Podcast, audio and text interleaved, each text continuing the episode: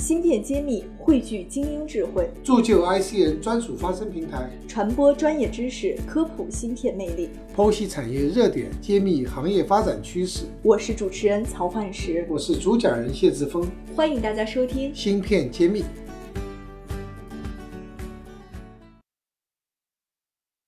欢迎大家关注芯片揭秘，我是主持人幻石。今天我们继续和戴总进行定位这个专项的探讨。啊，戴总，非常感谢你继续参与我们的栏目。上次呢，我们抖了一个包袱，说了苹果 iPhone 十一提出了 UWB 的这个技术方向，然后好像带火了。这个技术在很多地方的应用，导致有很多行业外的人都在说，这个技术未来是不是又是一个新的风口啊？你看苹果已经在用了，所以今天您作为这个定位的专家啊，因为这个应该也属于定位的一个技术方向，所以想请您给我们科普一下 UWB 到底是什么，它是不是未来会是一个很大的一个风口？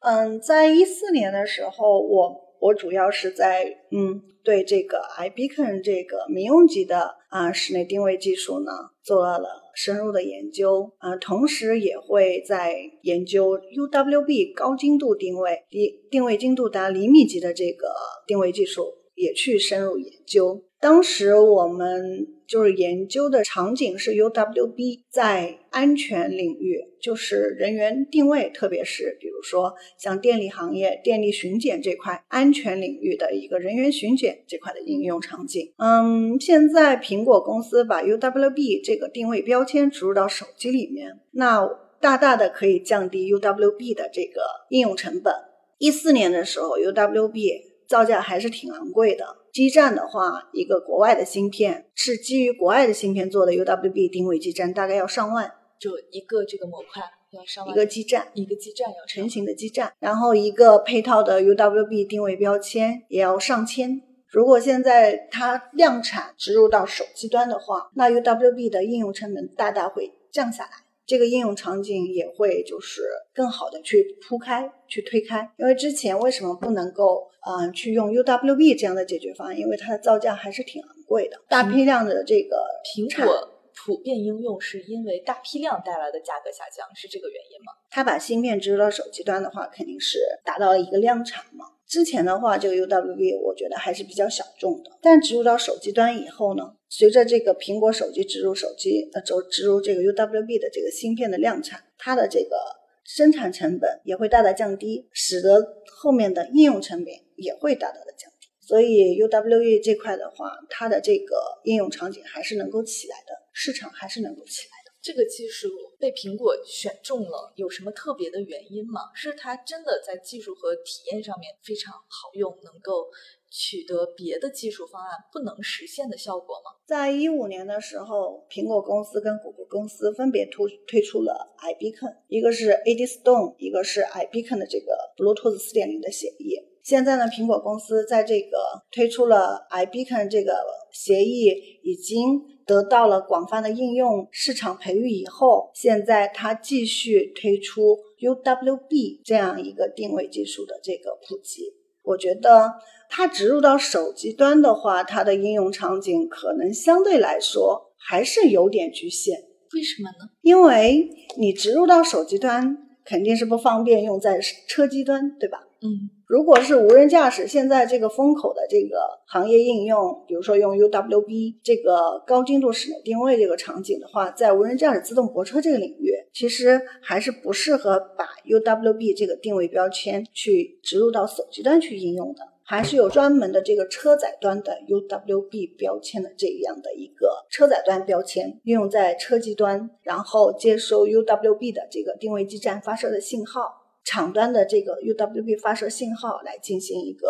后续的一些位置结算等等等等，所以植入到手机端，苹果公司将 UWB 植入到手机端的话，我觉得应用场景并不是会大量的得到一个普及。可能用用在比如说人员的安全巡检，比如说我们之前，比如说把安全巡检这块人员安全巡检的这个定位标签是植到这个安全帽里面，或者是手环里面。现在的话就不需要植到安全帽或者手环，因为人手都有一个手机，那用手机就可以对它进行一个定位，高精度定位，包括安全防御到电子围栏这一块。如果它触碰到电子围栏，靠近电子围栏达到厘米级的时候，我们就可以进行一个报警。就可以预警它，就可以不要预警触碰，不要碰到这个电子围栏这个安全嗯范围，因为这样的话会导致一个人身的伤亡。嗯，但是如果是在这个无人驾驶自动泊车领域的话，植入到手机端，我觉得可能作用不是太大。就是它的这个厘米级的功能可能没发挥出来，是这个感觉是吗？你车机端用手机的话，嗯，不太这个场景不太合适。那您觉得还有什么场景可能比较适合用 UWB 呢？比如说高档的这些珠宝，还有物资的这个厘米级的这种精细化的管理。尤其是非常贵的、安全要求很高的东西。对，比如说它是局限在一个场域里面，如果出出了这个场域就会报警。比如珠宝啊，还有文物啊，博物馆里面就可以用到这样的一个技术。芯片揭秘现已根据粉丝要求上线文字版内容，添加文下客服接收你想要的科技知识吧。整理确实不容易，请点个赞给我们的工作予以精神上的支持吧。那您觉得现在美国提出了这样的一个解决方案啊，我们国内的这方面的从业者有没有也跟上在做这个方向的？或者我们国内目前这个领域的技术发展的程度是怎么样？我们国内其实，在前两年的时候就已经，前几年的时候就已经有少数的公司在投入这方面的一些研究，但是之前一直都没有起来。就像我这个，嗯，室内定位技术。从一四年就开始研究，然后一五年，嗯，开始研发成功，慢慢慢慢的，然后落地推广，这是一个需要有市场培育的过程。大家当时对室内定位导航技术都是不太了解的。现在呢，随着这个通过各种方式渠道，嗯，去，嗯，怎么说呢？不管是论坛啊，或者是一些高峰的会议啊，或者是一些场景去。推广这个室内定位技术的这个氛围和追赶度起来了，比以前您刚四年做一四年做的时候，感觉好像更多同伴了，是吗？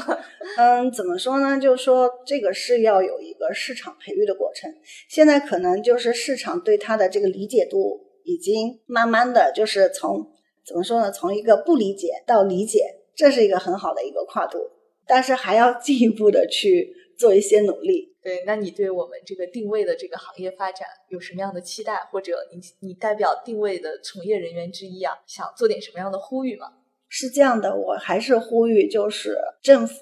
还有这个领域的行业标准都能够，就政府能够帮助一起来推行室内定位技术的这个发展。就是我觉得，就是行业这块的话，可以在一些应用场景当中把它制定成行业标准，做标准。做标准，做成标准以后，这样的话更方便室内定位技术的大力推行，把道路先修好。对，好的，非常感谢戴总参与我们芯片揭秘的录制，然后谢谢你给我们带来了这么多专业的知识分享，谢谢。感谢大家收听芯片揭秘。对话全球 IC 产业大咖，深度揭秘行业现状与趋势，呈现各领域专家最真实的观点。把您的疑惑留言告诉我们，我们将寻求资深从业者为您解惑。